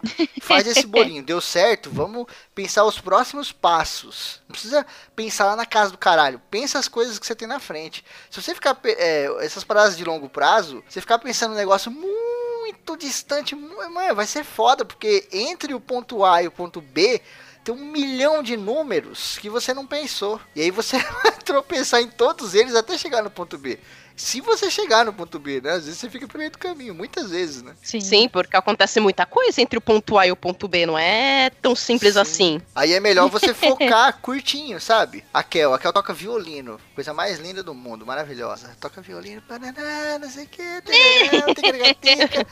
E a Kel, quando ela foi voltar a tocar, ela foi namorar o violão também, né, amor? Você tinha ficado um tempo sem tocar. Aí eu comprei um violão pra ela, ela voltou a tocar na moralzinha, toda atravessada, toda. Ela torta. Toda torta, mas continuou e foi na moral. E a gente vai aprendendo. Se você já sabe algo que você escreveu, você, que você esqueceu, você vai lembrando. Mas isso entra nessa questão também de pequenos objetivos. Qual que é o meu objetivo? Não, eu quero aprender a fazer essas notas com pestana de novo, que eu sabia fazer tão bem e agora tá uma bosta. Sabe? Não precisa pensar assim, não, eu quero tocar Sweet of Mine. Se você não sabe fazer nenhum ré, É, é, vai- vai- vai- começa do início. é, eu quero ser um slash. Não, primeiro aprende a afinar o violão. Tipo isso. Mas é, é, Às vezes, tipo, até no próprio The Secret, eles têm um exercício que é tipo assim: às vezes você chega em casa e você pensa, putz.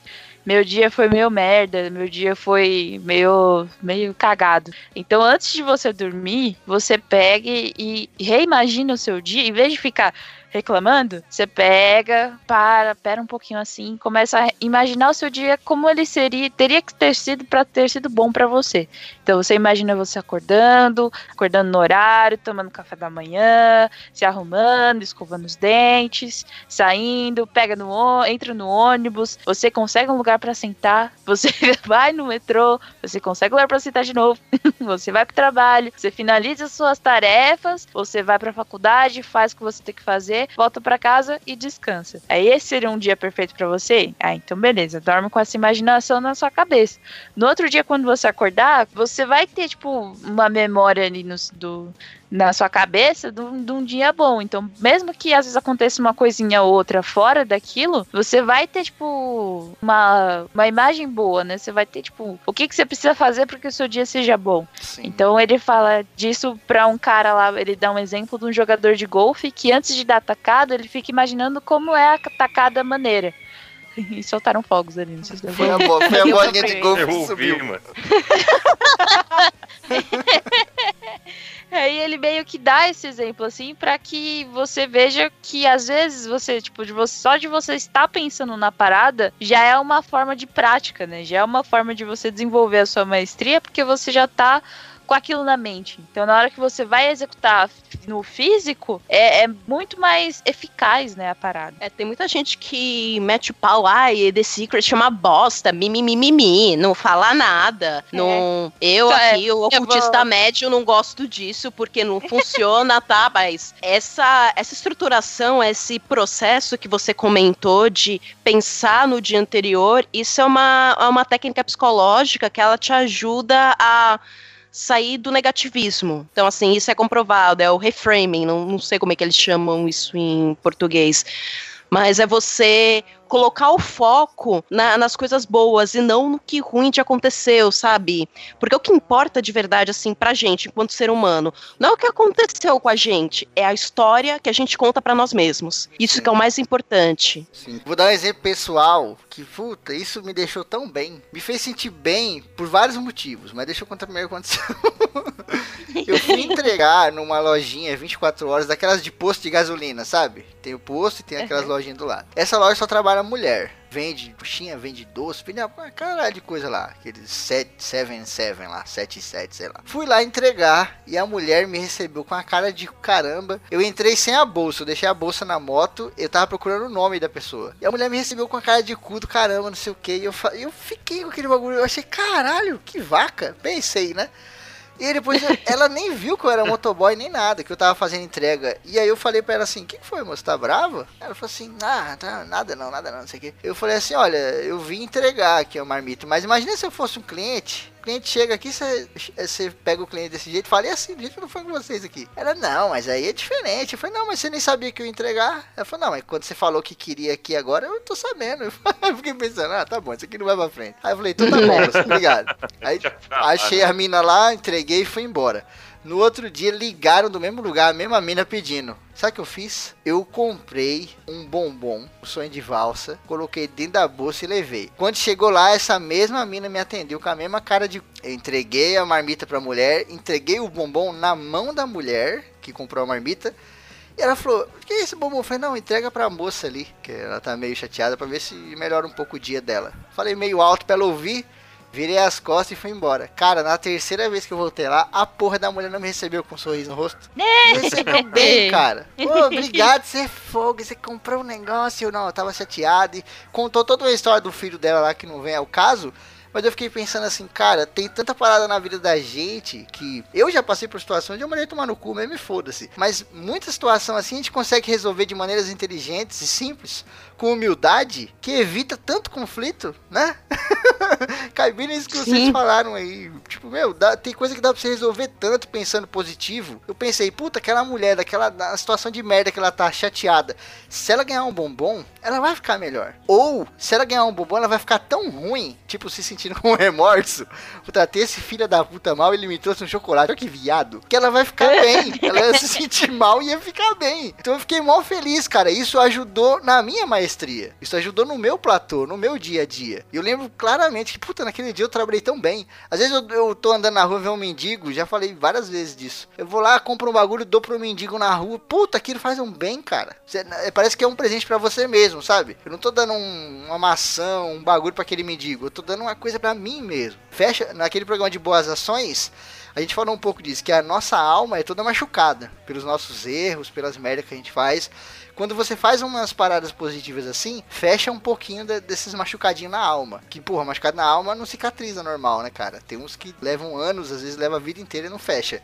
Mas quando você faz essas boas ações e pensa positivo, vai fechando um pouquinho. A minha alma é toda fodida, metaforicamente falando, óbvio. Mas eu tenho certeza que ela toda vez é um pouquinho mais fechadinha aí, cara. Esses feridinhos estão diminuindo. Não, depois dessa frase do He-Man aí do Febrino aí, velho. O seu coração tem buraquinho. Eu não sei o resto da letra. Vamos, ó, o livro ele trata de muitos outros assuntos, né? O livro fala de muitas outras coisas e tal, não vai dar para falar de tudo. Vamos falar aqui dos, das principais paradas que a gente já falou e do final aqui que é a última chave que ele passa, que é o limiar. O limiar seria ali alguma coisa meio que no, o limite de tudo, né? Que é como a gente já vem falando também, o limite, você desafiar os seus próprios limites, desafiar a si mesmo, mas com uma consciência de que, cara, calma.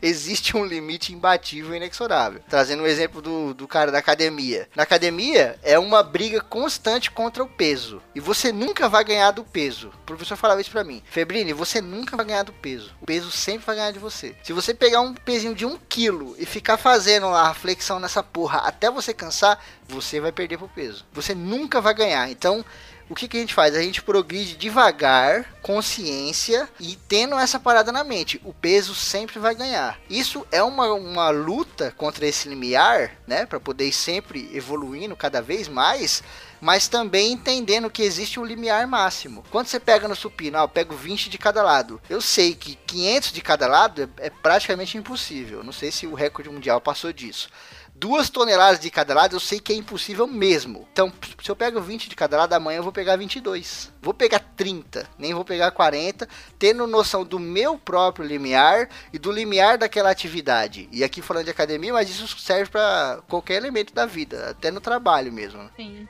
Sim, dando um exemplo mais pessoal dessa, dessa questão de limiar, eu, depois que recebi o diagnóstico de fibromialgia, eu falei, ah, é um negócio que, tá, você tem que fazer atividade física, tal, se manter ativo, eu, eu acho que eu vou conseguir dar conta. Então, sei lá, tentava me manter um pouco ativa, mas fazendo as mesmas atividades, eu queria continuar no mesmo ritmo que eu tava, fazendo tudo, só que eu não enxerguei que eu já tava vindo do ritmo, que eu já tava quebrada pra caralho. Então, assim, demorou muito tempo, quebrando a cara várias vezes para entender que, olha, por mais que, sei lá, eu aguentava quatro, cinco horas de treino direto, hoje em dia eu não aguento. Hum. Tem que fazer todo o recondicionamento para voltar a ter força, para aumentar o limiar de dor, para mim voltar a aguentar aquela carga que eu aguentava. Então, nisso vem muito de você ter que abrir a mão. Não é, não é sempre que você ganha. É aquela coisa, às vezes você dá dois passos para frente, um para trás. Sim. Ou pior, dá um passo para frente e dois para trás. Um pulo para trás. Mas é uma parte do processo. É, é, pulo para trás, mas é um processo que você tem que respeitar. Se você não ouvir esse processo e aí já é uma coisa interna, não só do corpo, mas seus limites psicológicos. E aí isso pode se encaixar em várias situações. Não adianta você querer estudar para uma prova de concurso dificílima 18 horas direto achando que você vai ter um bom rendimento. Não, você está estressando demais o seu cérebro. Sim. Você tem que usar uma técnica de Pomodoro ali. Então isso vai para tudo. Só que para você ter esse conhecimento do seu próprio limiar nas suas atividades, você tem que quebrar pelo menos uma vez, digamos assim. Sim. Que no caso do esporte, por exemplo, é tipo, não tentei levantar meu supino aqui de 40, deu ruim, não consegui levantar, distendi o músculo, Sim. escaralhei alguma coisa, você tem que voltar umas casinhas. Aí você vê, pô, já tem que fazer o negócio com mais parcimônia. Isso tem a ver com a entrega, né? Isso tem muito a ver Sim. com a entrega, porque se a sua entrega não for muito bem realizada, estiver muito bem estabelecida, você desiste. Então a diferença entre você dar um pulo para trás e desistir. Você tem que ter essa consciência do limiar, que às vezes a vida impõe isso pra gente. Tem um cara que ele foi Big Brother, ele era mó bonitão, não sei o que, galanzão, e depois ele sofreu um acidente, perdeu o movimento das pernas, eu não sei o nome dele. Vira e mexe, ele vai na Globo aí, ele já gravou um monte de vídeo com o pessoal famoso de esporte e tal. E ele faz aquele esporte de, de canoa, sabe? De caiaque. ah, assim. sim. Tipo, ele falou, cara, quando deu essa merda, ele era esportista geral, assim. Ele fazia tudo. Corria, bicicleta, caralho, nadava, sei lá. Triatlo. É, fazia tudo. Ele falou, quando veio esse baque, foi foda para não parar. Mas eu entendi que isso, o meu amor, não era pela, pelas minhas pernas, não era um amor por sair por aí correndo, não. Eu tenho um amor por fazer esporte. E aí ele falou que, tipo, se eu tivesse tido alguma coisa muito mais séria, que eu pudesse movimentar só um braço, eu continuaria fazendo algum esporte que permitisse isso. E quando eu, eu ouvi... É, é, Pode falar, Brancão. Não, é, é, emendando esse exemplo que você deu, eu vou pegar o exemplo do Alessandro Zanardi. O Alessandro Zanardi foi um piloto que... Ele não teve muita expressão na, na Fórmula 1, só que ele foi campeão na Fórmula Indy. Ele ele fez uma, uma excelente carreira na Indy, foi campeão duas vezes, ganhou a 500 milhas de Indianápolis. Ele já, ele já era um piloto consagrado quando ele sofreu um, um grave acidente que ele perdeu as duas pernas. Uhum. E, então, dele perdeu as duas pernas e, e, meu, ele não desistiu, cara. Tipo, ele, ele começou a correr com prótese, velho. Ele Sim. botou próximo, montou um carro adaptado e ainda ganhou corrida, tipo, em outra categoria, não na Indy, foi numa outra categoria ele, e ainda ganhou corrida. E depois disso, ele virou para atleta, é, para atleta. Ele, ele virou piloto daquela bike, sabe que você, o cara pedala com, com usando a mão? Ah, sei. Então ele ganhou uhum. medalha de ouro. Pô, na Ai, entrevista dele, então na entrevista dele ele fala bem assim: É, eu, então, cara, daí eu, é, eu sofri um acidente e tal, e foi com isso que eu ganhei meu, meu passaporte pra Olimpíada.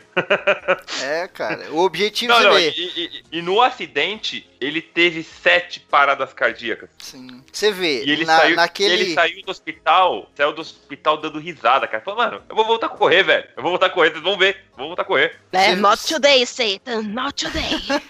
Você vê, a intencionalidade estava ali, né? A coisa de chegar lá, de conseguir a medalha, não sei o quê.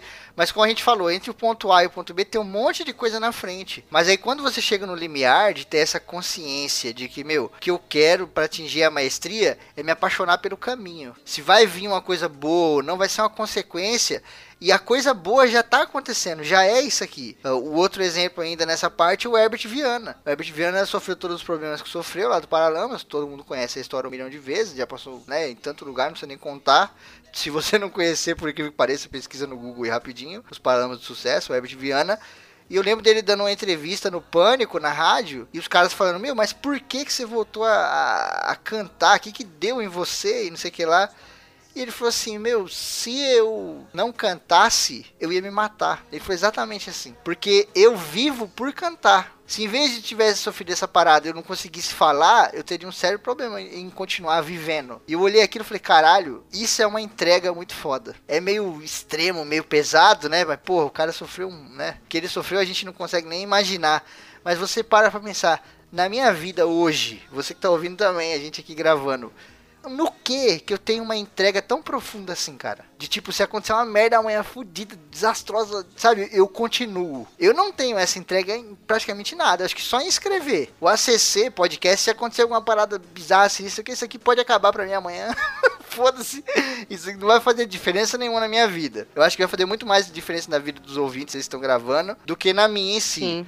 Agora, se eu parasse de escrever, ou se eu tivesse que parar de imaginar, de criar coisas, de fazer, aí eu acho que eu ficaria meio Herbert Viana, sabe? Ficaria meio, não querer matar nem nada, mas eu ia ficar meio sem vida. Porque na minha vida hoje a única coisa que eu tenho essa entrega fodida é isso. E é difícil você identificar isso, né?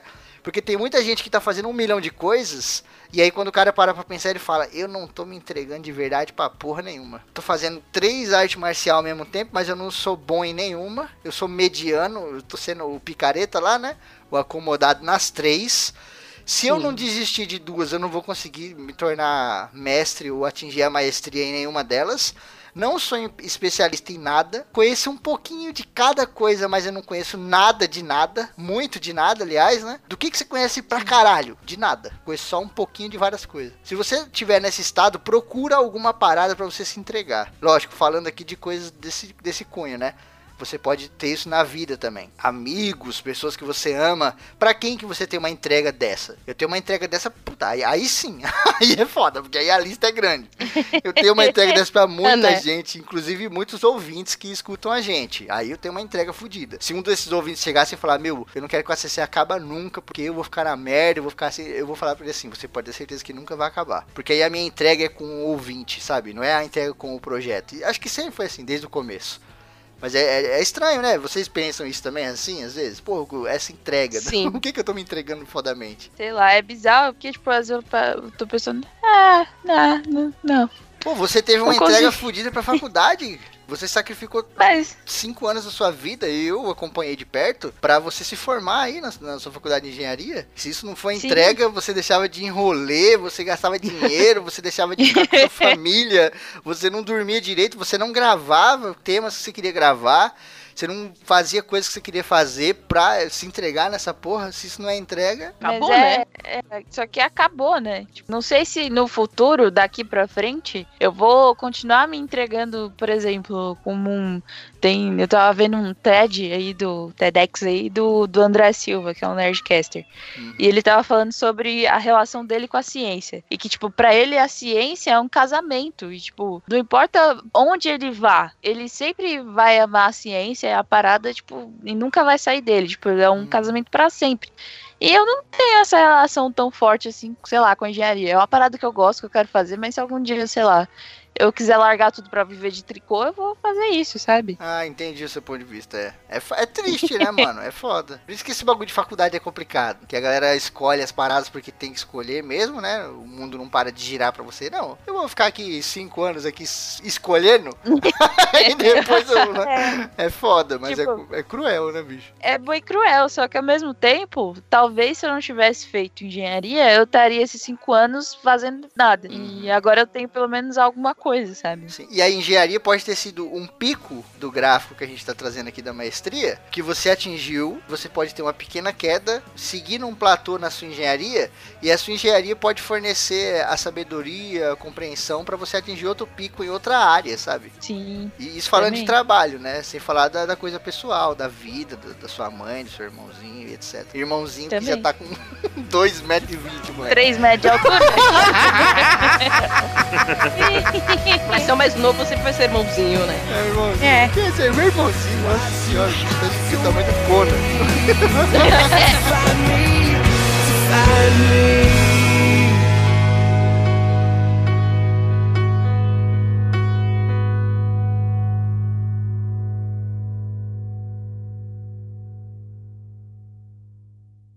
pedagogo, que vem do grego, né? Que eram os caras que pegavam as crianças e conduziam. Pedagogo é tipo pegar a criança pela mão e conduzir. E aí tem demagogo. Vocês já ouviram essa palavra, né? Demagogia. Sim. Demagogo é o cara que pega o povo pela mão, conduz. Isso nasceu em Atenas. Você tinha o pedagogo, pegava a criança, e aí depois surgiu o demagogo. Hoje todos os políticos são demagogos. Da sociedade, o capitalismo como um todo é demagogo. E temos também Caraca. o Demogorgon que ataca a galerinha lá do